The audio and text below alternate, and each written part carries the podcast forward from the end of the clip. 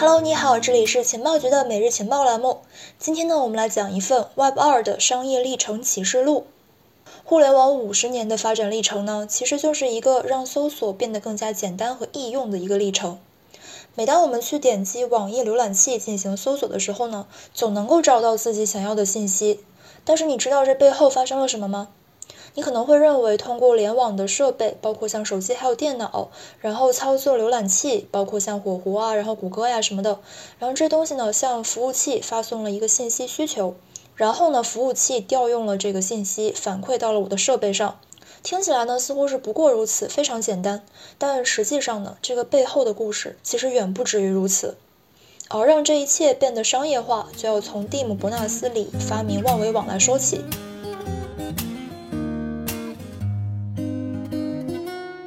当你轻轻的去点击浏览器，有一个信号从设备端里面发出之后，还经历了什么？根据网络工作原理，当用户发出请求之后呢，这中间至少是需要互联网、互联网接口、TCP/IP 信息传输协议、DNS 域名服务系统、HTTP 超文本传输协议、代码和资源构成的组成文件。这个过程呢，就像是你在电商网站里面网购的过程，需要你通过联网设备，在这个电商网站里面呢，找到某一类特定的商品，然后输入这个品种和数量，然后再去输入这个地址支付现金。此后呢，商家会去发货，然后快递员呢会找到你的地址，将这个商品送到你的手上。看似是非常流畅的一个操作，但其实这个过程呢是漫长艰辛的。如果是从一九六九年诞生的阿帕网算起，早期的互联网开发者们用了二十几年的时间来进行技术铺垫，直到互联网的潘多拉魔盒真正被打开，也就是万维网的发明。一九八九年，南安普顿大学和麻省理工学院的教授、英国科学家蒂姆·伯纳斯·李发明了万维网，并且呢，在一九九零年在瑞士的 CERN 工作期间编写了第一个网页浏览器。一九九零年的十二月二十五号，蒂姆·伯纳斯·李和罗伯特·卡里奥又成功通过 Internet 实现了 HTTP 代理和服务器的第一次通讯。这一套组合拳不仅仅是为互联网的大规模商业应用奠定了技术基础，也为九零年到两千年互联网的爆发奠定了商业基础，以至于此后三十年互联网商业的最大生意依然是搜索。从 Google 到 Amazon，从百度到阿里，莫不如此。我们所熟知的 Web 一就诞生于此。万维网诞生呢，和这个商业化浪潮催生了浏览器、门户网站和电子商务等一些应用。我们正在经历的互联网的这个 Web 二，同样是扎根于此。如果你想和我们交流，你可以加我的微信：幺三幺五幺三幺七四零八。回顾区块链行业的十多年发展历程，零九年诞生的比特币呢，是世界上首个真正意义上的加密资产，成为了网络空间里面真正的数字黄金，也为区块链技术的发展开疆拓土。二零一三年的以太坊，让智能合约为基础的去中心化应用遍地开花，加密资产变得可编程，成为了行业爆发的一个基础。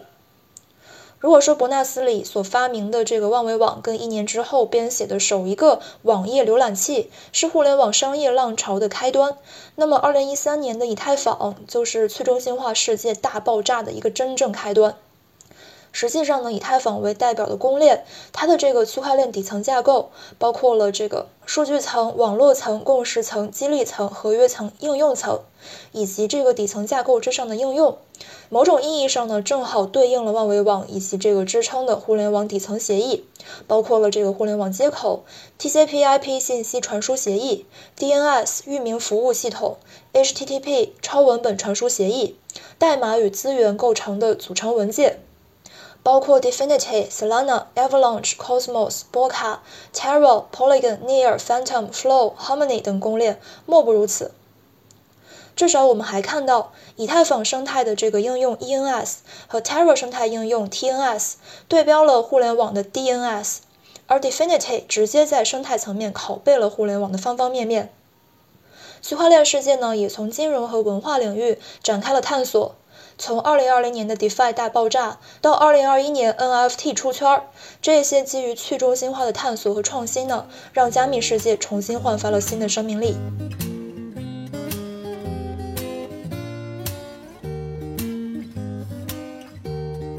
如果说互联网商业化的开端呢是万维网的发明和浏览器的诞生，那么区块链商业化的开端则是 DeFi 和 NFT。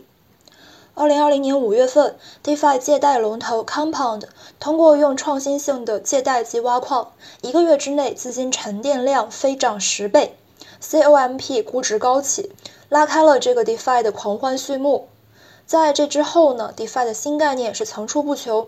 借贷平台还有去中心化交易所、去中心化自治组织稳定币预言机不断的涌现。优秀的 DeFi 项目呢，纷纷利用 Token 的流动性挖矿来去实现用户的冷启动。DeFi 市值前一百的这个项目呢，总市值从几十亿美金上涨到了2021年下半年最高的一千二百亿美金。2021年的3月11号，被称为 Beeple 的数字艺术家 Mike 在佳士得以6900万美元的价格出售了他的 NFT 数字艺术品 Every Day's the First Five Thousand Days。之后呢，还有很多很多的这个各界的明星，还有艺术家，纷纷通过各种各样的一些 NFT 平台发布了自己的 NFT，将 NFT 推向大众视野。根据谷歌趋势，关键词 NFT 和 Non-Fungible Token 全球搜索量呢在2021年剧增，NFT 生态系统的这个关注度不断的攀升，并且彻底出圈。DeFi 和 NFT 呢？前者 DeFi 是区块链世界金融化的一个路径，而后者 NFT 是区块链世界文化发展路径。如果说区块链的商业化开端是 DeFi 和 NFT，那么打开二者潘多拉魔盒的前者 DeFi 领域的话，就是 Compound 它的这个借贷及挖矿，而后者 NFT 的话，就是 Beeple 的这个艺术画展的天价拍卖事件。另外呢，就像任何一个领域爆发之前总会去获得巨量融资一样，比如说像是在这个互联网大规模爆发之前的九九年，就曾经是有四百五十七次的首次公开募股，每天超过一次。同样的，这个伴随 DeFi 和 NFT 爆发的，还有发生在这两个领域的一些融资事件。根据二零二一年全球区块链投融资报告数据，二零二一年呢，这个全球区块链产业一共是发生了一千八百一十二笔融资事件，其中呢一千四百三十三起透露公开披露具体的融资金额，总共呢是达到了四百八十六点七四亿美元，平均单笔融资额达到了三千三百九十六点六五万美元。所有融资事件之中呢，有百分之三十五发生在 DeFi 和 NFT 领域，超过了总融资事件的三分之一。那么，如果我们来预测一下未来加密区块链行业将会朝哪些方向来前进呢？那么，我们提出一个观点，也就是说，这个随着区块链世界的这个数据规模不断增加，以及基于去中心化架构的这个内容不断增加，搜索领域也许会是下一个风口。回顾 Web 二世界的这个商业历程的重大转折点，它的这个现实意义呢，就在于让身处数字化进程中的我们看清楚了整一个产业所处的阶段。也许这个定位是模糊的，但至少方向是正确的。好的，那么以上呢就是今天节目的全部内容了，感谢收听，明天见，拜拜。